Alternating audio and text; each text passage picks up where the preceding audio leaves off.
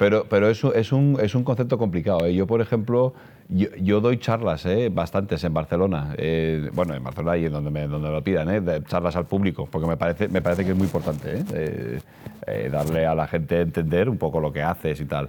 Y normalmente el, el concepto que normalmente no suelo dar en las charlas al público es el concepto de epigenética. De epigenética. Porque es el más complicado.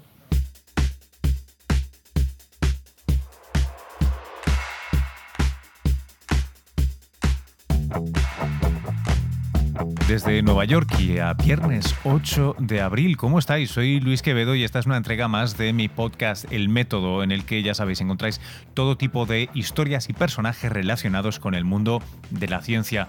La semana pasada os entregaba un extracto de la conversación, un extracto largo, admito, de una conversación con el doctor José Baselga, el director médico del Sloan Kettering Cancer Center de aquí de Nueva York. Y esta semana, en un tema relacionado pero distinto, Vamos a hablar con Salva Aznar. Él está en Barcelona, en el IRB. Se dedica a investigar la epigenética del cáncer. Me encontré con Salva en, en un simposio, Keystone, el simposio se celebró en Whistler, el que fuera la sede de los Juegos Olímpicos de Invierno en 2010, un resort de esquí tremendo en British Columbia, cerca de Vancouver, en Canadá. Por allí se reunieron más de 300 especialistas del campo, salva uno de los más destacados entre ellos, que se dedica a investigar la epigenética del cáncer. Eso sí, como él mismo se trataba, se ocupaba de admitir, epigenética es uno de los términos más complicados de explicar, de comprender. Así que me vais a dejar que lo intente. Yo aquí, con material mío de un artículo, y luego entramos en la conversación eh, con Salva ya teniendo un contexto común.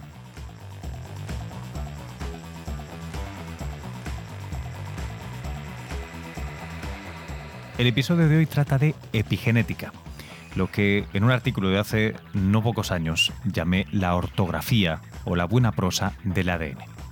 Veréis, la genética, como toda lengua que se precie, tiene abecedario, sintaxis, gramática y ortografía. Pocas, es cierto, son las letras que constituyen ese abecedario genético. Ya sabéis, la A, la T, la C y la G. Son pocas comparadas con las que han sido necesarias, por ejemplo, para escribir el texto que estoy leyendo ahora mismo. Pero las lenguas con poquísimas letras tampoco son tan extrañas, ¿no? Si lo pensáis, eh, yo que sé, el código Morse, imprescindible durante tantas décadas para la comunicación, eh, pues eh, solamente tenía seis letras. ¿O qué haríamos sin nuestro, sin nuestro ordenador, sin nuestra computadora, sin nuestro smartphone? Todas las alegrías y penas que nos proporciona la informática están escritas con un lenguaje de tan solo dos letras, los famosos 0 y 1. Pero no me quiero ir por las ramas. Con estas cuatro letras que componen el abecedario genético, eh, son las bases nitrogenadas, la adenina, la A, la timina, la citosina y la guanina. Estas se enlazan entre sí en largas cadenas de azúcares en forma de espiral o doble hélice. Al final, la imagen que hemos visto en multitud de ocasiones de esa escalera como de caracol. Las palabras de esta lengua están formadas por tres letras, es decir, que cada serie A, C, T o G, G, C tiene un significado y de la misma manera que las tres letras D, O, G significan en inglés un perro, un individuo perteneciente a una subespecie doméstica del lobo, mamífero de la familia Canidae del orden carnívora. Bueno, pues en genética ACG viene a decir treonina, es decir, un aminoácido. Uno de los 20 ladrillos de que se componen nuestras proteínas. Las proteínas a su vez forman la materia prima y las herramientas que componen nuestro cuerpo, etcétera, etcétera, etcétera. Ya tenemos las letras y las palabras. Ahora la sintaxis, la que ordena las palabras para que la frase tenga sentido. Es la, eh, la secuencia del gen. Es decir, eh, si leyéramos una por una, A, A, T, G, T, C, C, C, A, G, C, T, A. Bueno, cuando esa sintaxis, cuando ese orden falla, se pierde el sentido de la frase y el gen no se expresa correctamente. Sin ir más lejos, en la fibrosis quística, un ejemplo de manual, la mayoría de los que la padecen nacieron con una palabra de tres letras menos en el gen CFTR. La proteína que se produce con ese gen, también llamada igual, CFTR, bueno, pues queda deformada, no funciona correctamente y todo acaba por provocar eh, graves trastornos respiratorios, complicaciones en el crecimiento y una muerte temprana, me temo. Y ahora entramos en el tema que nos ocupa, la de la ortografía del ADN. Ese es el dominio de la epigenética. Las letras que forman nuestros genes pueden ser acentuadas y puntuadas, a veces con un gran signo de exclamación, a veces con un lóbrego paréntesis. Esta ortografía genética es la responsable de que la célula lea o exprese más o menos, o nada, un gen en concreto. Encender o apagar un gen, exclamar o poner entre paréntesis es una manera económica que halló la evolución de producir un organismo tan complejo como un ser humano, con sus más de 200 tipos de células distintas a partir de un solo juego de planos. La receta, si lo pensáis, es brillante. Para conseguir una persona necesitaremos un juego de planos, 23 pares de cromosomas, mitad del padre, mitad de la madre, una célula, tan solo una, el cigoto, y un lugar donde cocinarlo, el útero. El truco reside en que a medida que el cigoto va dividiéndose, las nuevas células enfocan más unos planos que otros. Al final, aunque todas tengan el manual al completo, solamente necesitan una pequeña parte del mismo para desempeñar su papel en el cuerpo. Bueno, esta ha sido mi rendición eh, un poco literaria, si queréis, de lo que es la epigenética. Espero no haberos liado más de lo que ya estábamos y en todo caso haber aclarado al menos un poco el asunto. Con esto en mente, volvemos a escuchar la entrevista con Salva Aznar que tuvo lugar eh, en British Columbia, en Canadá, hace un par de semanas. el, ADN, donde está toda la información genética de la célula, tiene una estructura, porque si no la tuviese, a ver cómo metes todo ese ADN dentro de un núcleo, de una célula tan pequeñito, ¿no? Entonces está compartimentalizado y tiene una estructura y de, esa estructura al final lo que hace es eh, regular cómo se expresan, eh, qué zonas están abiertas, qué zonas están cerradas y en el fondo es como decir, pues oye, dentro de una casa, qué puertas están abiertas, qué puertas están cerradas, qué compartimentos se pueden acceder y cuáles no, ¿no? digamos. Y entonces eso al final es importante para decidir eh, mm, pues si una célula, por ejemplo una neurona, pues hay unos ciertos genes que se pueden expresar porque definen a esa célula como una neurona y otros genes que no se tienen que expresar porque si no la célula se volvería un poco loca. no son células de neurona, genes de neurona, perdón, entonces son genes de, piel y entonces pues esas, esas puertas tienen que estar cerradas. ¿no? Y eso lo que hace, digamos, el eh, la cromatina, el ADN, lo que hace es ponerlas pues, en aquí, las dejo aquí en una zona compartimentalizada. ¿no? Oye, varias personas me habéis usado el término cromatina. Cromatina. Em, es que suena a palabra. Bueno, yo creo que eso es por una cuestión de color, ¿no? Era porque en un principio, antiguamente, cuando se veía de ADN, se veía de forma con diferentes colores, entonces de ahí proviene el, el, término de cromatina, ¿no? De color. Pero, pero es, digamos, una forma de visualizar el ADN y entonces como se ve cuando está más compactado se ve de un color más oscuro y cuanto más está, cuando está más abierto se ve de un color más, más claro, ¿no? digamos.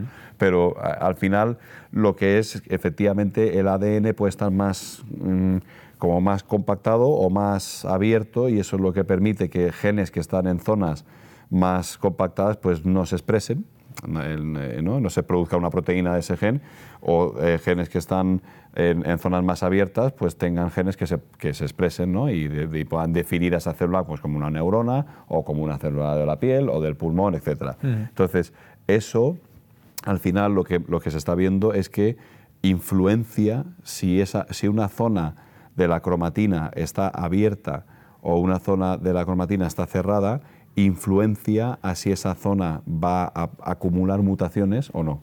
Y entonces eso es muy importante mm, para el cáncer, porque el cáncer al fin y al cabo, eh, eh, bueno, pues son mutaciones, eh, se, acumulan mutaciones en genes y, al final, desgraciadamente, pues acumulación, acumulación de mutaciones, mutaciones, al final hace que la célula se vuelva loca, se acumulen mutaciones en, unos genes específicos que son oncogenes, pues genes que son de oncología, ¿no? de desarrollo de tumores, Y, entonces eso es lo que era la introducción a mi charla, es decir, por qué em, una zona que está abierta mm, tiene menos mutaciones que una zona que está cerrada. Una zona que está cerrada puede, puede, parecer counterintuitive, no sé cómo decirlo, ¿no? De, contraintuitivo. contraintuitivo, ¿no?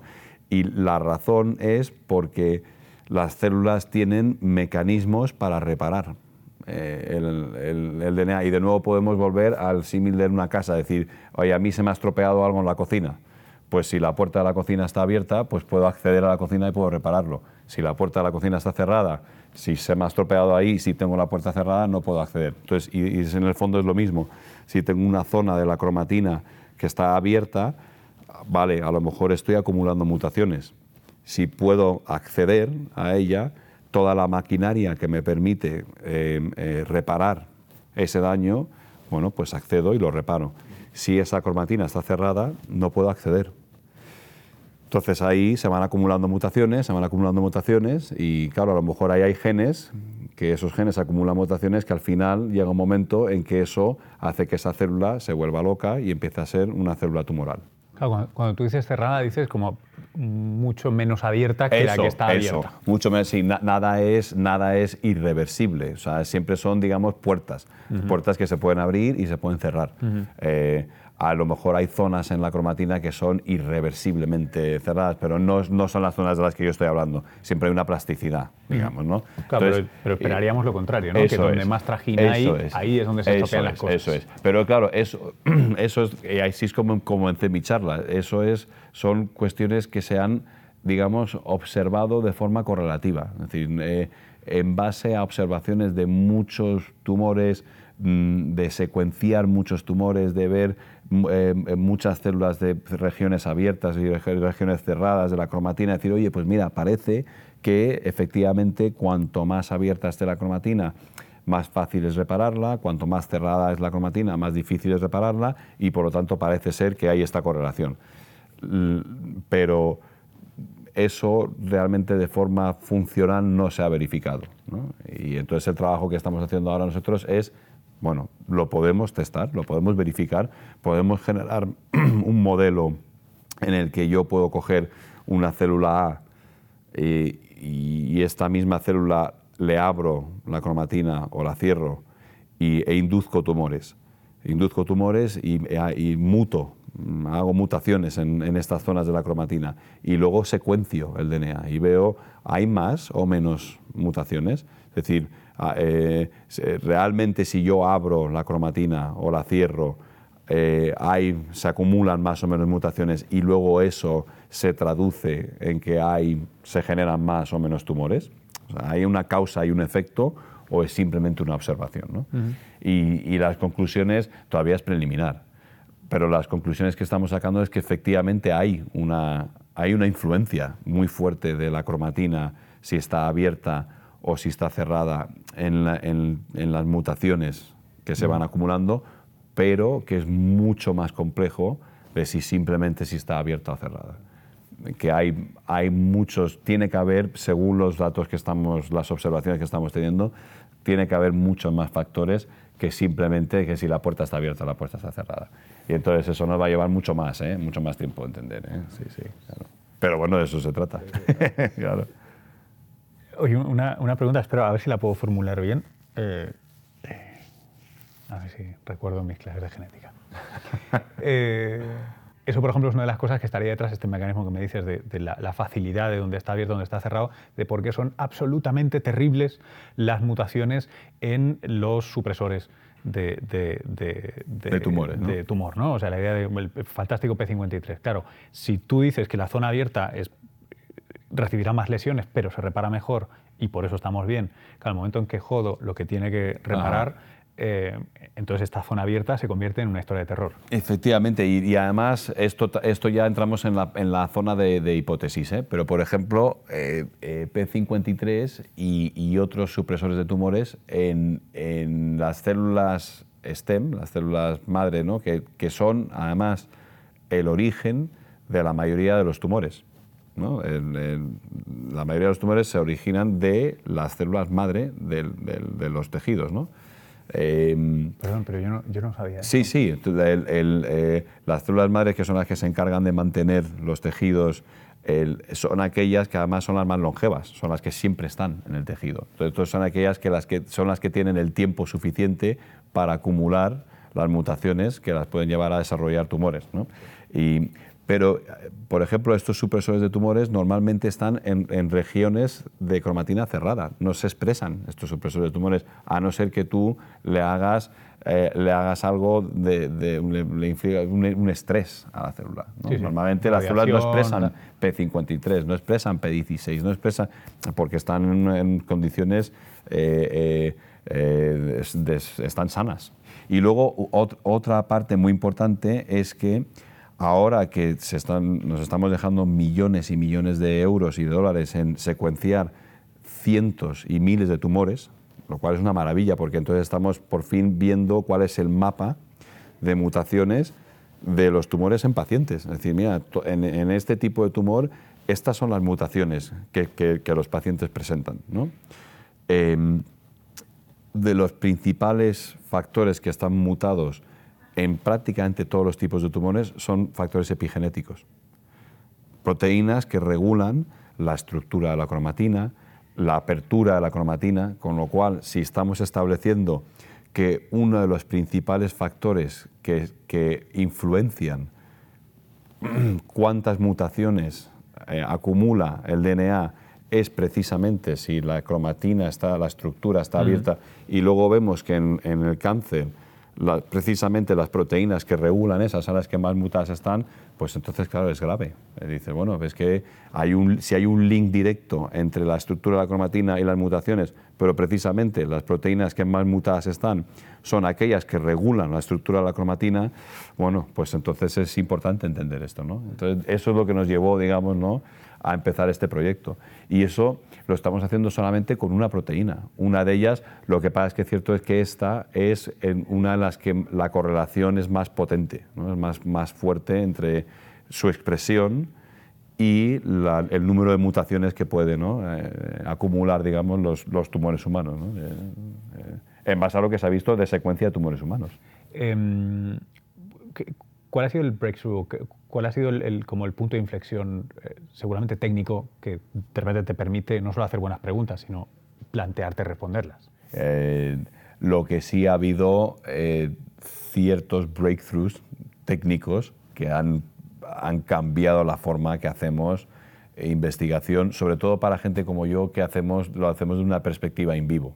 O sea, utilizamos mucho modelo en el que analizamos con, con modelos de ratón, eh, eh, con células de pacientes que, obtenemos directamente del hospital cuando le acaban de, reseccionar el tumor al paciente y nos dan todavía el tumor cuando está vivo. ¿no? Y, y, eso son, por ejemplo, las técnicas de ultrasecuenciación, que ha sido es un antes y un después. Cuando yo empecé a hacer la tesis, yo todavía secuenciaba de forma manual y estoy joven todavía, ¿eh? no es que digo, no, es que era una tesis. Bueno, era una cosa, o sea, yo, yo secuenciaba yo manualmente y, y, si me salían 300 pares de bases ya estaba pegando brincos de alegría y ahora en un día estoy secuenciando millones y millones y millones de pares de bases. Una cosa es, no sé cómo explicarte la diferencia que eso marca. Sí, sí, sí, sí, Y, y entonces ha habido unos hitos así técnicos que nos permite hacer cosas que son, o sea, cuando yo estaba haciendo mi tesis hace,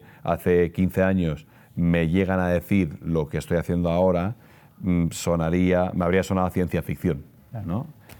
Literalmente a ciencia ficción. Eh, entonces no me quiero ni poner a pensar lo que sería dentro de 15 años, lo que podré estar haciendo dentro de 15 años. Tengo unas ganas de verlo. Pero entonces, lo que sí está siendo un, un gran breakthrough es lo que se está llevando a la clínica. Eh, por ejemplo, la charla hoy, de la, sesión que he sido yo hoy chairman, ha sido fascinante porque dices, bueno, lo que hace 5, 6, 7 años estábamos diciendo en las charlas, oye, y esto probablemente lo podamos llevar como un posible fármaco antitumoral, tal, eso ya es una realidad. Ya se está probando en fases clínicas en pacientes con este tipo de leucemia, con este tipo de tumor, todavía es fase clínica, se está probando, pero ya es una realidad. Con lo cual, eso, eso es, eh, es una maravilla. ¿no? Eh, ahora te iba a pensar que entonces lo que yo estoy haciendo ahora, a lo mejor dentro de cinco años, ya se está metiendo en clínica. ¿no? Mm, bueno, a mí eso me parece fascinante, porque eh, también es ya juntar muy bien de la forma la investigación básica con la translacional. ¿no? Ojalá cada vez lo podamos hacer más, ¿no? Pero claro, hace falta el dinero. eso, eso es. Muchísimas gracias. Nada, gracias a ti.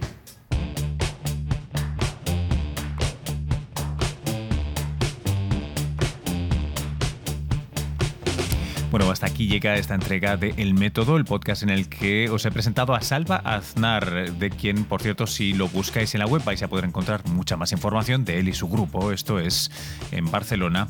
Eh, y sobre la epigenética en general, que yo no sé si lo compartiréis conmigo, pero es uno de mis temas favoritos. Me parece fascinante.